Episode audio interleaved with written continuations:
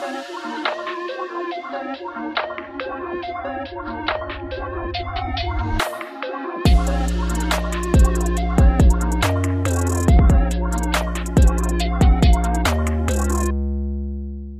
und herzlich willkommen zu Schwarz auf Gelb Menschenrechte auf der gelben Couch, eurem Amnesty International Austria Podcast. Mein Name ist Valerie und passend zur Jahreszeit hat es leider auch einige von uns erwischt.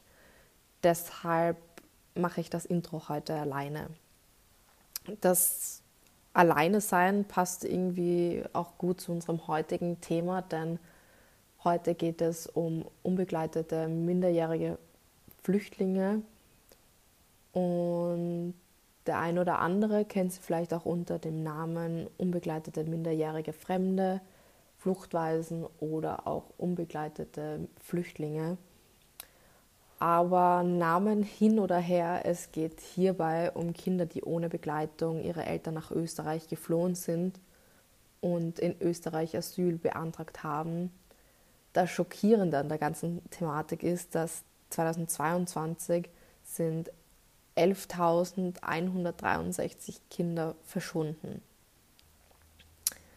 Das entspricht ungefähr der Einwohnerinnenzahl der Gemeinde Mistelbach in Niederösterreich. Aber warum diese Kinder verschwunden sind oder wohin, das weiß keiner. Wenn unbegleitete, geflüchtete Kinder in Österreich ankommen, werden sie in großen und für Kinder nicht geeigneten Bundesbetreuungseinrichtungen, wie zum Beispiel die Betreuungsstelle Ost in Dreiskirchen, untergebracht und sind dort zunächst auf sich alleine gestellt. Niemand übernimmt die Obsorge für diese Kinder, solange sie nicht in einer Betreuungseinrichtung der Bundesländer überstellt werden. Das bedeutet, dass monatelang ist niemand dafür zuständig, sich um Pflege und Erziehung dieser Kinder zu kümmern. Dieser Missstand trägt dazu bei, dass viele geflüchtete Kinder in der Zwischenzeit verschwinden. Niemand weiß, was mit diesen Kindern passiert, da sich niemand verantwortlich fühlt. Wie die Situation jetzt genau aussieht und was wir alle tun können, um sie zu verbessern, erklärt uns heute Stefan Handel im Interview.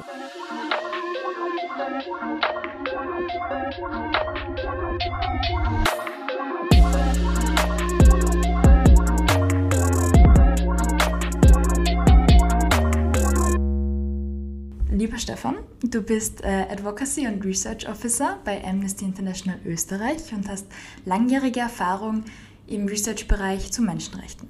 Außerdem hast du die Amnesty-Kampagne zu unbegleiteten minderjährigen Flüchtlingen in Österreich recherchiert, hast Forderungen und Empfehlungen formuliert und trägst diese auch an die Entscheidungsträgerinnen und Trägern direkt heran. Außerdem unterstützt du die Medienarbeit bei Amnesty als Experte zu diesem Thema. Vielen Dank, dass du heute da bist fürs Interviews. Sehr gerne, danke für die Einladung. Super. Fangen wir gleich an ähm, bei der Definition, also was seien unbegleitete minderjährige Flüchtlinge? Mhm.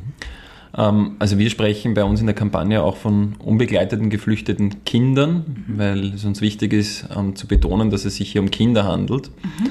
Ähm, und damit sind wir eigentlich auch schon beim Kern ähm, sozusagen angelangt. Ähm, also unbegleitete, geflüchtete Kinder sind Kinder, die ohne elterliche Begleitung, ohne obsorgeberechtigte mhm. Personen in Österreich ankommen und hier einen Asylantrag stellen. Mhm. Und ähm, ja, das ist es eigentlich im Wesentlichen. Es wird, es wird, ähm, sie werden auch immer wieder genannt, um unbegleitete minderjährige Flüchtlinge mhm. ähm, oder unbegleitete minderjährige Fremde, abgekürzt UMF. Mhm. Das ist ein sehr technischer, juristischer Begriff, von dem wir im Rahmen der Kampagne bewusst Abstand nehmen wollen, weil man dann eben ab einem bestimmten Zeitpunkt nur mehr noch von UMF spricht und wir wollen wirklich irgendwo die Kinder da in den Vordergrund rücken und mhm. sichtbar machen. Voll. Dieses, ich finde das Thema so extrem bewegend, weil wenn man sich das vorstellt, das sind ja wirklich Kinder, die kommen, wie, und die müssen einen Antrag stellen. Wie, wie passiert denn das überhaupt? Mhm. Ja, ist eine gute Frage, ähm, weil ich mich das auch schon des mhm. Öfteren gefragt habe, wie würde ich in so einer Situation mhm. eigentlich handeln? Und ähm, es ist tatsächlich so, wenn eben diese Kinder in Österreich ankommen ähm, und dann ähm, entweder von der Polizei angehalten werden oder auch selbstständig zu einer Polizeidienststelle gehen mhm. und dort zum Ausdruck bringen, dass sie Schutz vor Verfolgung brauchen oder zum Beispiel einfach auch nur das Wort Asyl sagen, mhm. ähm, dann wird das bereits als Asylantrag qualifiziert. Also es ist relativ schnell so, dass wenn ein unbegleitetes geflüchtetes Kind in Österreich aufgegriffen wird, mhm. ähm, dass es dann zu einer Asylantragstellung kommt. Also es ist eigentlich mir persönlich ähm, und auch anderen Beratungsorganisationen sind jetzt keine Fälle bekannt, wo ein unbegleitetes minderjähriges Kind nach Österreich gekommen ist und dann nicht ähm, sozusagen ein Asylantrag gestellt wurde. Mhm. Ähm, also es wird wirklich in der Regel ein Asylantrag ähm, gestellt und dann ein Asylverfahren eingeleitet. Und damit sind wir auch schon so ein bisschen beim mhm. Kern des Problems auch, weil diese Kinder sofort in die Asylschiene kommen. Mhm. Also sie werden sofort durch eine Asylrechtsbrille betrachtet und nicht durch eine eigentlich Kinderrechtsbrille. Mhm. Wieso ist das so? Ähm, ja, ähm, das ist ähm, das ist auch eine gute Frage. Ähm, also ich glaube, ähm, das hat damit zu tun, dass es in Österreich sozusagen keine Stellen gibt, ähm, in denen diese Kinder einmal zuerst ankommen und eben als Kinder mhm. wahrgenommen werden. Ähm, sie kommen sofort ins Asylverfahren und werden dann sofort ähm, in sogenannten Grundversorgungseinrichtungen mhm. untergebracht. also Grundversorgung ist der Bereich, wo es dann halt wirklich darum geht, die Grundbedürfnisse von Geflüchteten ja, ähm, zu, zu, also sie dort zu versorgen und diese Grundbedürfnisse zu erfüllen, ähm, für Nahrung, für ein Dach über den Kopf ähm, zu sorgen, für ein Bett. Ähm, und bei Kindern ist es so, dass die im Prinzip dann ähnlich behandelt werden wie erwachsene Geflüchtete, mhm. Ähm, obwohl es eigentlich die internationalen kinderrechtlichen Standards sagen, dass es dass da das Kindeswohl im Vordergrund stehen muss und dass, wenn unbegleitete geflüchtete Kinder in einem Land ankommen, äh, zunächst einmal sozusagen sie als Kinder auch behandelt werden müssen und da die Kinderrechte im Vordergrund stehen müssen. Ähm, und wie wir ja im Rahmen der Kampagne auch betonen, gibt es eben keine Stelle, die zentral für, ähm, die, für das Kindeswohl sozusagen, äh, für die Verwirklichung des Kindeswohls zuständig ist. Es gibt keine obsorgeberechtigte Person, also es ist nicht so, dass ähm, wie wenn zum Beispiel ein österreichisches Kind ohne Eltern, ähm, wenn das gefunden wird in Österreich, dass mhm. da sofort ähm, die Kinder- und Jugendhilfe aktiv wird. Das ist bei geflüchteten Kindern, die ohne Eltern in Österreich ankommen, anders. Die kommen mhm. zunächst einmal eben in diese Asylschiene und die Kinder- und Jugendhilfe wird erst zu einem viel, viel späteren Zeitpunkt aktiv. Mhm. Wann wird sie dann aktiv? Ja, ähm, das passiert eigentlich immer erst dann. Also man muss dazu sagen, es ist von Bundesland zu Bundesland mhm. unterschiedlich. Ähm, in den meisten Bundesländern wird es so gehandhabt, dass äh, vor allem Kinder über 14 Jahre, mhm. also das muss man auch noch dazu sagen, ähm, laut der UN-Kinderrechtskonvention sind alle Personen unter 18 Jahre, also die das 18. Lebensjahr noch mhm. nicht vollendet haben, Kinder. Ähm, und über 14-Jährige, ähm, also sogenannte mündige Minderjährige, ähm, die werden zunächst einmal in großen Bundesbetreuungseinrichtungen untergebracht, wie zum Beispiel die Betreuungsstelle Ost in Dreiskirchen. Und, und dort wird einmal ein sogenanntes Zulassungsverfahren in den meisten Fällen mhm. durchgeführt. Und da wird einmal geprüft, wie alt ist dieses Kind eigentlich? Ist es wirklich minderjährig? Also da mhm. gibt es dann sogenannte Altersfeststellungsverfahren. Die werden nicht immer, aber doch bei sehr vielen Kindern durchgeführt. Ähm, dann wird einmal überprüft, ähm, ist Österreich überhaupt für das Verfahren zuständig? Gibt es möglicherweise andere Länder, ähm, wo das Kind ähm, oder die Person eben durchgereist ist, die für das Asylverfahren zuständig sein könnten? Ähm, und erst nach Beendigung dieses Zulassungsverfahrens müsste dieses Kind oder müssten diese Kinder dann in sogenannte Grundversorgungsstellen in den Bundesländern überstellt werden. Und ähm, da ist derzeit leider das Problem, dass das sehr, sehr lange dauert ähm, weil es in den Bundesländern viel zu wenig geeignete Quartiere für diese Kinder gibt. Das heißt, die bleiben wirklich über mehrere Monate in diesen Bundesbetreuungseinrichtungen und solange sie nicht überstellt worden sind, wird die Kinder- und Jugendhilfe nicht aktiv. Die Kinder- und Jugendhilfen sind sozusagen in der Zuständigkeit der Bundesländer. Die sehen sich, solange die Kinder in der Obhut des Bundes sind, mhm. sozusagen einfach nicht für zuständig. Und man muss dazu sagen, die könnten theoretisch natürlich sofort am ersten Tag auch die Obsorge bei den zuständigen Bezirksgerichten beantragen, mhm. tun es aber in den meisten Fällen nicht. Es gibt einzelne Bundesländer, wo das geschieht, zum Beispiel in Tirol, mhm. Ähm, aber in den meisten Bundesländern geschieht das für über 14-jährige Kinder nicht, sondern eben erst nach Überstellung in ein Grundversorgungsquartier in den Bundesländern. Soweit so kompliziert. Voll, aber wieso passt, also es macht irgendwie keinen Sinn, warum sie das nicht beantragen. Mhm. Ja, ähm, da sehen sie sich einfach nicht für zuständig. Ähm, man muss wirklich sagen, das ist, ähm, wir verstehen es wir verstehen's auch nicht. Mhm. Ähm, es gibt natürlich schon Gründe, die dahinter stehen. Mhm. Und ähm, die Kinder- und Jugendhilfen sind in sehr vielen Bundesländern halt wirklich personaltechnisch und auch mit was die mhm. finanziellen Ressourcen angeht, halt am Limit. Mhm. Das heißt, ähm, da stehen einfach wirklich Ressourcenüberlegungen dahinter. Gerade in, in Niederösterreich, ähm, wo wirklich sehr, sehr viele unbegleitete geflüchtete Kinder untergebracht sind, eben aufgrund Dreiskirchen zum Beispiel, ähm, müssten die, müsste die Kinder- und Jugendhilfe dort natürlich sehr, also die Obsorge für sehr, sehr viele mhm. geflüchtete Kinder übernehmen. Und die sagen dann halt irgendwie, ja, ähm, wir hätten gerne, dass diese Kinder halt auf alle Bundesländer gleichmäßig verteilt werden. Und erst wenn dann die einzelnen Bundesländer sozusagen wirklich auch zuständig sind, ähm, dann gehen wir diesen Schritt und beantragen dann bei den zuständigen Bezirksgerichten die Obsorge. Ähm, also es gibt ja zum Teil, sage ich mal, finanzielle Argumente, ähm, personelle Argumente. Man muss aber auch dazu sagen, dass halt manche Kinder- und Jugendhilfen wirklich auch der Ansicht sind, dass ihre Einrichtungen sozusagen auch konzeptuell nicht gemacht sind für unbegleitete geflüchtete Kinder. Die sagen, sie haben ganz spezielle eigene Bedürfnisse, das kann man nicht vergleichen mit ähm, fremdbetreuten Kindern in Österreich.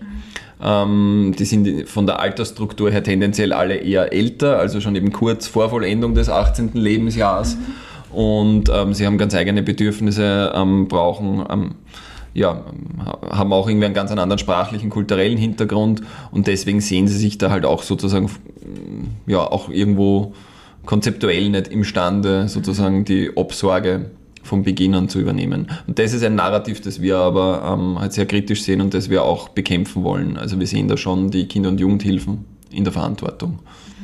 Voll. Vor allem, bis diese Kinder dann quasi, bis wir für sie Absorge übernommen wird, wie schaut denn von ihnen der Alltag aus? Also was ist da mit Schule, was ist mit Lernen, Ausbildung, Eltern, also oder generell Familie finden? Ja, ähm, der schaut sehr trist aus, mhm. oft der Alltag für diese Kinder. Ähm, es ist so, dass wir haben erst gestern auch ein Interview geführt mit einem ehemaligen unbegleiteten äh, geflüchteten Kind, also mittlerweile schon erwachsen mhm. und hat auch einen Aufenthaltsstatus in Österreich. Aber der hat uns erzählt, ähm, dass er eigentlich die ersten Monate ähm, eigentlich nur damit verbracht hat, in Dreiskirchen ähm, in seinem Zimmer zu sitzen, gemeinsam mit sieben anderen mhm. ähm, Kindern und aus dem Fenster zu starren. Also es gab keine Tagesstruktur, es gab keine Freizeitaktivitäten, es gab keine Möglichkeit, Deutschkurse zu besuchen, ähm, also keine Bildungsmöglichkeiten und es gab auch kaum Information. Und, und was es eben auch nicht gab, es gab einfach keine Betreuung. Es gab niemanden, der wirklich die Obsorge, ähm, also die Pflege und Erziehung mhm. ähm, äh, übernommen hat. Also sozusagen, man hat dann auch in dem Moment niemanden, der sozusagen die Rolle der Eltern übernimmt mhm. und dann auch da ist, wenn es einem mal vielleicht nicht gut geht, ähm, sei es jetzt psychisch oder körperlich. Ähm, das heißt, es gibt schon eine, wie soll ich sagen, Bezugsbetreuung für mhm. diese, für diese Kinder, ähm, solange sie in diesen großen Bundesbetreuungseinrichtungen untergebracht sind. Die wird derzeit durchgeführt durch die BBU GmbH. Ähm, aber diese Bezugsbetreuung ist halt sehr, sehr ja, die ist halt sehr rudimentär und ähm, da geht es dann halt oft einfach auch wirklich nur darum, Anwesenheitskontrollen durchzuführen und zu schauen, ob die Kinder wirklich da sind. Ähm, aber dass die Personen dann wirklich auch aktiv auf die Kinder zugehen und, und sozusagen sich darum kümmern, dass sie eben einen geregelten Tagesablauf haben. Ähm, das ist, das sprengt zum Teil auch die Ressourcen dieser Bezugsbetreuung, muss man fairerweise sagen. Ähm, aber ähm, ja, es ist halt auch ein strukturelles Problem, dass halt einfach sich diese Bezugsbetreuerinnen halt einfach auch nicht für die Pflege und Erziehung dieser Kinder einfach als verantwortlich sehen. Wow. Wenn wir jetzt von der Zahl reden, wie viele von diesen Kindern gibt es denn in Österreich? Also ich kann dir die Zahlen vom ersten Quartal 2023 sagen. Da haben ähm, 696 unbegleitete Minderjährige ähm, einen Asylantrag in Österreich gestellt. Mhm. Und im selben Zeitraum sind 1160 Kinder verschwunden.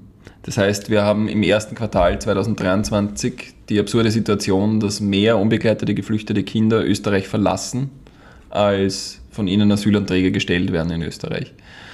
Und wenn man jetzt sagt, Österreich verlassen, ähm, dann muss ich das unter Anführungszeichen setzen, weil genau genommen wissen wir nicht, ob sie freiwillig das Land verlassen oder was genau mit ihnen passiert.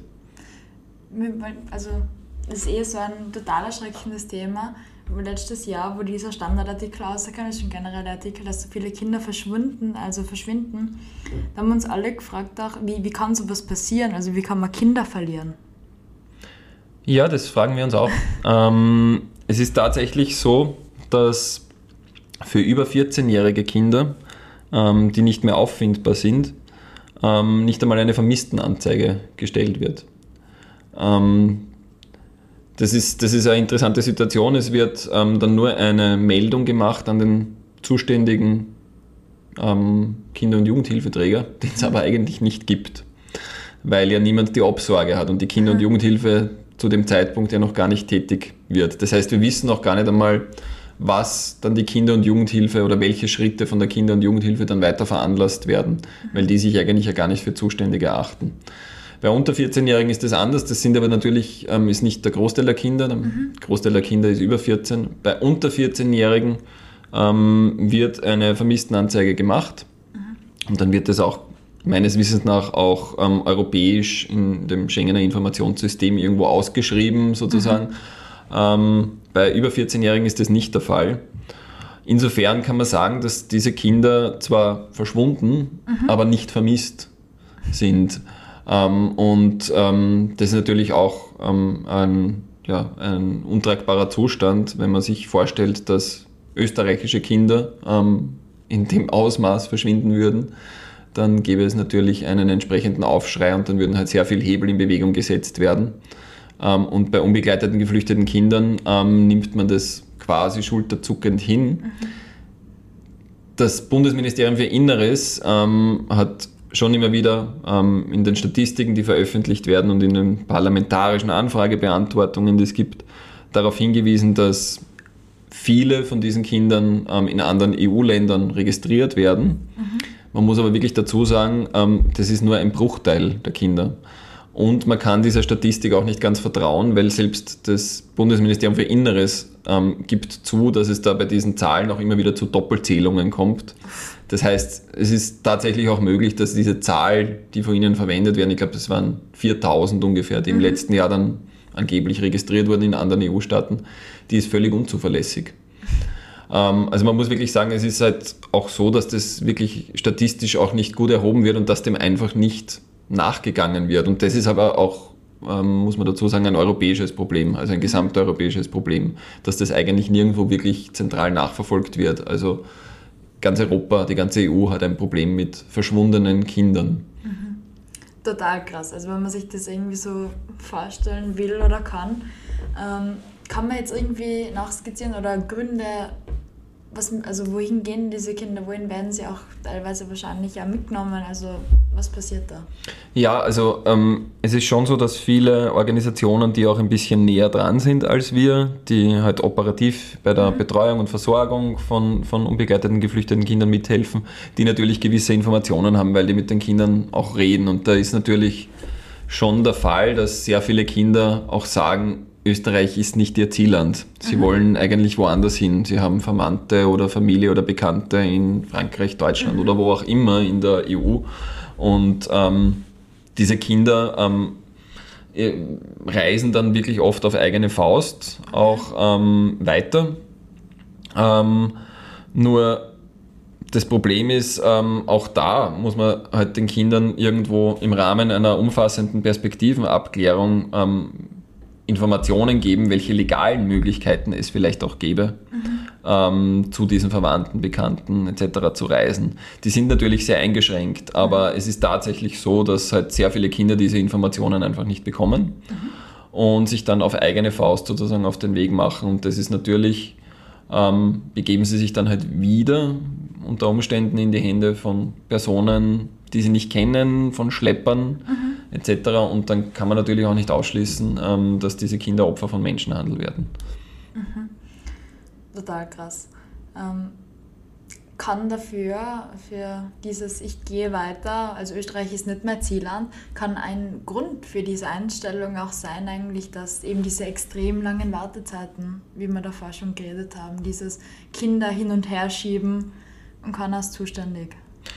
Ja, das kann durchaus ein Grund sein. Ähm, also das hören wir auch immer wieder, dass es natürlich irgendwie diese Perspektivlosigkeit in den ersten Monaten und die fehlenden Informationen und die fehlende Betreuung schon auch dazu beiträgt, dass viele Kinder ähm, halt dann sozusagen woanders ähm, ihr Glück suchen oder halt irgendwie auch das, das ja, Gefühl haben, einfach irgendwie, ja, wir haben da irgendwie keine Möglichkeiten, ähm, wir werden hier nicht gut versorgt oder betreut mhm. und ähm, dann eben auch weiterziehen, was wir auch immer wieder hören und das finde ich besonders erschreckend, vor allem in Bezug auf, auf afghanische äh, Kinder, ist, dass sich ähm, Gerüchte verbreiten, sozusagen unter ihnen, dass sie in Österreich so schlechte Chancen hätten auf einen Schutzstatus.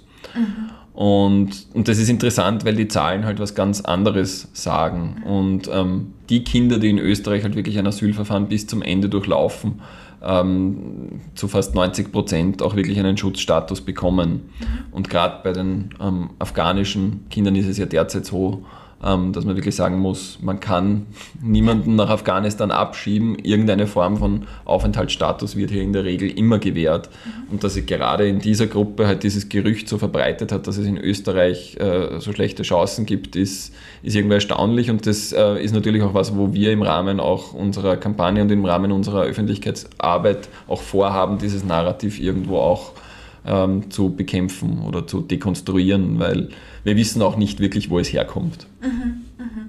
Spannend. Also, dass man aus Angst eigentlich, dass man es sowieso nicht schafft, hier einfach auch weiterzieht. Ja. Voll. Spannend. Krass eigentlich. Ähm, du hast davor gesagt, dass die Kinder in Österreich ähm, eigentlich aus einer geflüchteten Brille angeschaut werden und nicht wirklich aus einer Kinderschutzbrille. Was, was müsste sich denn ändern? Also wenn man wirklich jetzt durch die Kinderschutzbrille auf diese Kinder schauen wird in Österreich? Ja, ähm, was müsste sich konkret ändern? Man müsste halt wirklich auch äh, konkret anschauen, welche Bedürfnisse, welche Potenziale bringt dieses Kind da konkret auch mit. Und ähm, wenn man sich jetzt die UN-Kinderrechtskonvention hernimmt, ähm, dann, dann sind da wesentliche Rechte ähm, für Kinder da darin ähm, ja, abgebildet, nämlich das Recht auf Entwicklung, das Recht auf Bildung, das Recht auf Gesundheit. Ähm, und, und und da wäre unser Ansatz einfach zu sagen, okay, man muss halt wirklich zunächst einmal schauen, ähm, was braucht dieses Kind konkret ähm, und was bringt es mit. Und ähm, dass man sich halt wirklich darauf konzentriert, ähm, dass das Kindeswohl von Beginn an im Vordergrund steht, ähm, bei jeder Maßnahme. Und das sehen wir halt derzeit einfach nicht umgesetzt, weil man halt sofort in dem Asylverfahren drin ist und eigentlich da ähm, in dem Asylverfahren verwaltungstechnisch eigentlich wie ein Erwachsener behandelt wird. Mhm. Und ähm, da sehen wir halt, da sind wir einfach der Meinung, dass da in dem Bereich Österreich die Kinderrechtskonvention nicht wirklich umsetzt oder die Vorgaben der Kinderrechtskonvention, ähm, weil ja, geflüchtete Kinder ähm, halt einfach spezielle Bedürfnisse haben. Mhm. Total. Das heißt, vom, vom zeitlichen Aspekt her dauert so ein Verfahren für Kinder genauso lange wie für Erwachsene. Ich, ich kenne jetzt die genauen, also die durchschnittlichen Verfahrensdauern nicht, mhm. ähm, muss ich zugeben, aber was wir schon immer hören, ist, dass es gerade das Zulassungsverfahren, also bis eben geklärt wird, ähm, dass wirklich dass Österreich für die Führung des Verfahrens, des Asylverfahrens zuständig ist und bis geklärt ist, ähm, ob die Person jetzt auch wirklich für volljährig, ähm, also für minderjährig auch erklärt werden kann, dauert es einfach sehr, sehr lang. Und ja, also bis da eben eine Zulassung zum Verfahren erfolgt, können halt Monate bis Jahre vergehen und ähm, auch danach, ähm, wenn dann das Asylverfahren inhaltlich weitergeführt wird, kann es noch länger dauern. Und wenn man dann vielleicht zunächst einmal einen negativen Asylbescheid bekommt mhm. und den dann beeinsprucht und eine Beschwerde macht, dann dauert es noch einmal länger. Mhm. Also es ist tatsächlich so, dass sich so ein Verfahren über wirklich mehrere Jahre ziehen kann. Und grundsätzlich ist es schon so meines Wissens nach, dass ähm, die Verfahren von unbegleiteten geflüchteten Kindern priorisiert werden mhm. sollten von den Asylbehörden. Aber de facto ähm, dauern sie auch viel zu lange. fix. Voll. Ja, total zart. Also das heißt, viele werden quasi, kriegen ihren Bescheid, wenn sie schon Erwachsene sind. Das passiert, ja. Das passiert. Und was ähm, auch ein, eine wirklich äh, absurde Situation ist, dass mittlerweile ähm, auch sehr viele Kinder in der Bundesbetreuung ähm, auch schon einen Status bekommen, einen Schutzstatus und dann aber immer noch in der Bundesbetreuung sitzen. Das heißt, die haben dann einen Asylstatus oder einen subsidiären Schutzstatus und ähm, sitzen dann aber immer noch in großen ähm, Lagern, wie zum Beispiel in Dreskirchenfest. Mhm. Und sobald sie einen Status haben, ist dann wiederum die Frage, ähm, wie dann die Kinder- und Jugendhilfe vorgeht, dann in vielen Fällen übernehmen sie da auch dann gar nicht mehr die Obsorge. Mhm. Ähm, das heißt, ähm, wir haben da diesbezüglich wirklich eine, eine, furchtbare Situation, die sich eigentlich immer weiter zuspitzt in den Betreuungseinrichtungen des Bundes. Ähm, da werden sozusagen die die Kinder, also die Zahl der Kinder, der, ähm, der zugelassenen, zum Verfahren zugelassenen Kinder wird da wirklich immer höher. Mhm. Wow. Ähm, wir haben davor schon geredet, dass eigentlich die ganze, ganz Europa ein Problem hat mit diesem Thema. Gibt es aber irgendein Land, das was das besser handelt, besser regelt? Da fehlen mir jetzt auch ein wenig die Informationen. Mhm. Ähm, es war erst interessanterweise vor kurzem, gab es einen Beitrag ähm, im ORF meiner Meinung nach, glaube ich, meiner Erinnerung nach, ähm, in dem berichtet worden ist über die Betreuung und Versorgung von unbegleiteten geflüchteten Kindern in Südtirol.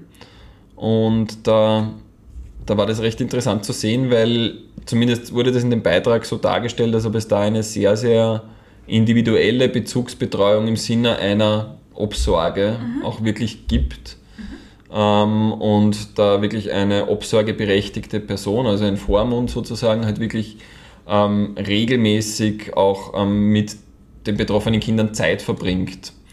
Und dann aber auch jetzt nicht nur konkret, um jetzt irgendwelche Verfahrensschritte zu besprechen, sondern auch wirklich irgendwie sich die Zeit zu nehmen, ähm, mit dem Kind zu sprechen, wie es ihm geht ähm, und auch über Freizeitaktivitäten zum Beispiel oder andere Perspektiven, was jetzt zum Beispiel die Ausbildung angeht. Mhm. Ähm, wir haben das jetzt uns jetzt nicht im Detail angesehen, ähm, wie das dort funktioniert, das System, aber das hat zumindest irgendwie ähm, nach diesem Bericht irgendwie sehr interessant ausgesehen. Und was wir auch wissen, ist, dass in skandinavischen Ländern ähm, das sogenannte Barnahus-Modell ähm, implementiert wird ähm, Barnerhus steht im Prinzip für Kinderhaus mhm. ähm, und das sind sogenannte, wir nennen es auch oft Clearing-Stellen, wo ähm, eben ähm, Kinder wirklich ähm, von ja, also von allen Bereichen her dort mal versorgt werden, dass es eine psychologische Betreuung gibt, eine rechtliche Betreuung, eine umfassende Perspektivenabklärung mhm. und dass im Rahmen dieser Perspektivenabklärung dann eigentlich erst entschieden wird, okay, ist jetzt eigentlich ein Asylverfahren überhaupt das, was du brauchst? Mhm. Ja, oder geht es nicht eigentlich viel mehr zum Beispiel um eine Familienzusammenführung mit Personen in anderen Ländern? Mhm. Ähm, oder ist es ähm, sogar möglich, hier irgendwie einen legalen ähm, äh, Aufenthaltstitel sozusagen zu bekommen ähm, als Schüler oder mhm. Studierender oder ähm, whatever, aber es ist auf jeden Fall so, dass hier zuerst einmal eine umfassende Perspektivenabklärung vorgenommen wird, bevor man dann halt die Kinder dann wirklich halt sozusagen in ein Asylverfahren auch überstellt. Und das ist eigentlich ein spannendes Modell, wo es auch sehr viele interessante Vorschläge der österreichischen Zivilgesellschaft gibt, ähm, so etwas Ähnliches auch in Österreich zu implementieren. Mhm. Ähm, dafür bräuchte es aber in gewisser Weise einen wie soll ich sagen, Kulturwandel oder, mhm. oder Paradigmenwechsel, ähm, indem man halt einfach wirklich einmal beginnt, diese Kinder auch wirklich als Kinder zu betrachten und eben nicht sofort sozusagen in diese äh, Asylschiene zu drängen und sie eben in erster Linie als Asylwerberinnen wahrzunehmen und nicht als Kinder. Mhm. Wenn wir schon vom Paradigmenwechsel reden, ähm, ist immer so ein großes Wort. Deswegen, was glaubst du, wie wirklich, ja, wie realistisch ist es, dass das geändert wird? Ähm, naja, ähm, man muss schon dazu sagen, es gibt ja bereits ein entsprechendes Commitment von Seiten der österreichischen Bundesregierung. Ähm, es wurde, diese Obsorgesituation wurde ja schon seit Jahren kritisiert, auch von internationalen Gremien, vom Europarat, vom Kinderrechtsausschuss der Vereinten Nationen. Also das ist eigentlich kein neues Problem. Ähm, und jetzt hat, haben wir eigentlich zum ersten Mal die Situation, dass das auch wirklich in einem Regierungsprogramm steht, dass sozusagen die schnellstmögliche Obsorge für unbegleitete geflüchtete Kinder sichergestellt werden soll. Ähm, und es gibt sogar auch schon einen entsprechenden Gesetzesvorschlag vom Bundesministerium für Justiz, mhm. ähm, den wir grundsätzlich auch unterstützen, der eigentlich sozusagen die Änderungen auf rechtlicher Ebene, da braucht es nicht viel, mhm. einfach nur sicherstellt, dass eben die Kinder- und Jugendhilfen ex lege, also von Gesetzes wegen sozusagen ab dem ersten Tag die Obsorge ähm, zugewiesen bekommen für mhm. diese Kinder. Ähm, jetzt haben wir aber das Problem, das Bundesministerium für Justiz ist sozusagen nur für diese legistischen Änderungen mhm. zuständig. Aber wenn es um die Umsetzung geht, sind sie angewiesen auf die Zustimmung der Kinder- und Jugendhilfen. Und dafür liegt die Zuständigkeit in den Bundesländern. Ähm, und das, da haben wir jetzt wieder so dieses klassische Problem mit dem Föderalismus in Österreich, mhm. ähm, dass es hier halt einfach ähm, wie eh eingangs auch schon erwähnt, halt einfach erhebliche Widerstände aus den Bundesländern gibt. Mhm. Und die Kinder- und Jugendhilfen sich halt weigern, hier die Verantwortung zu übernehmen, mhm. aus diversen Gründen eben, sei es jetzt Personalmangel oder Mangel an finanziellen Ressourcen oder auch weil sie einfach unbegleitete geflüchtete Kinder auch nicht übernehmen wollen. Ähm, und solange die Kinder- und Jugendhilfe in den Bundesländern diesem Gesetzesvorschlag nicht zustimmen, mhm. ist der auch schwer umsetzbar. Ähm, das heißt, wir versuchen ähm, jetzt einerseits dazu, ähm, also den, den Bund und die Akteure auf der Bundesebene dazu zu bringen, dass sie die finanziellen Rahmenbedingungen auch bereitstellen, damit man halt wirklich sagt, okay, die Kinder- und Jugendhilfen gehören auch wirklich unterstützt mhm. bei der Umsetzung dieses Vorschlages. Es braucht entsprechende finanzielle Mittel und eine den tatsächlichen Bedürfnissen entsprechende Versorgung und Betreuung von Kindern.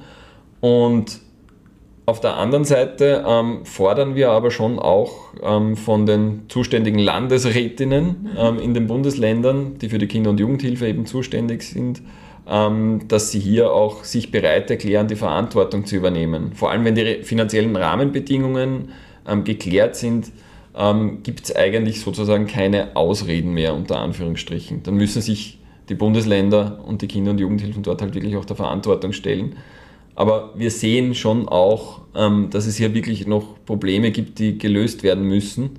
Und es braucht einfach auch entsprechende Ressourcenaufstockung auf Seiten der Kinder- und Jugendhilfen. Mhm, mhm.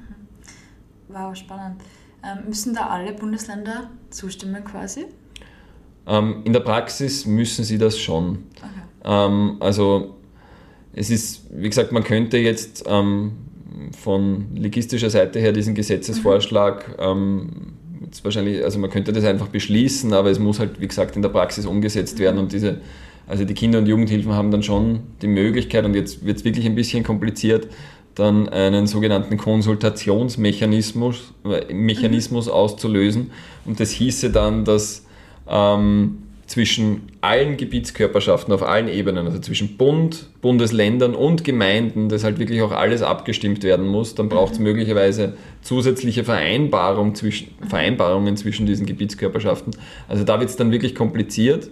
Das ist auf jeden Fall ein Punkt, der, der uns auch noch wichtig ist. Auf lange Sicht ähm, ist eine sozusagen Investition in die Betreuung und Versorgung von diesen Kindern mhm. ähm, auch einfach sinnvoll weil, wie bereits erwähnt, 90 Prozent der Kinder, die in Österreich ein Asylverfahren abschließen, bleiben auch in Österreich. Und gerade zu Beginn ähm, ist es wichtig, hier wirklich in die Betreuung, Versorgung, Bildung zu investieren, weil das kommt ja auch zurück. Und ähm, man erspart sich sozusagen auch die sozialen Folgekosten, wenn man es nicht tut. Total spannendes Thema. Danke fürs ganze Erklären. Danke fürs Interview. Das war's von meiner Seite aus. Hast du noch irgendwas zu hinzuzufügen? Ja, ich glaube, uns ist äh, einfach wichtig zu betonen, dass, dass es hier um Kinderrechte geht. Und ich glaube, dass das, ähm, oder wir sind der Meinung, dass das bei nicht allen Entscheidungsträgerinnen ähm, auch wirklich so, dass das nicht allen Entscheidungsträgerinnen so bewusst ist.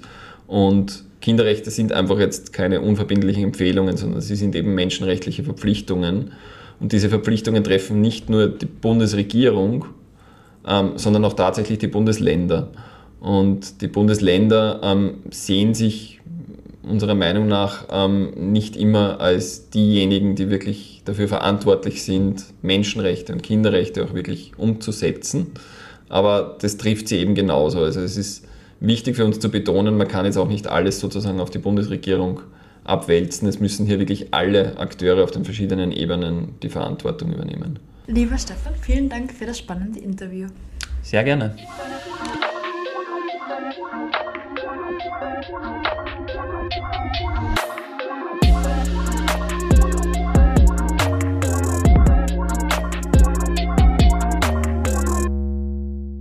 Was noch einmal zeigt, wie kaputt dieses gesamte System ist, ist, dass Kinder sich zugeschoben und weitergegeben werden wie eine heiße Kartoffel. So kann sich niemand verantwortlich fühlen. Ich möchte mich auf jeden Fall bedanken, dass ihr heute wieder zugehört habt und Details und Quellen findet ihr in unseren Show Notes. Falls ihr noch Fragen, Anmerkungen oder sogar Themenvorschläge habt, schreibt uns gerne an podcast.amnesty.at. Und jetzt bleibt mir auch nichts mehr anderes zu sagen als bis zum nächsten Mal auf der gelben Couch.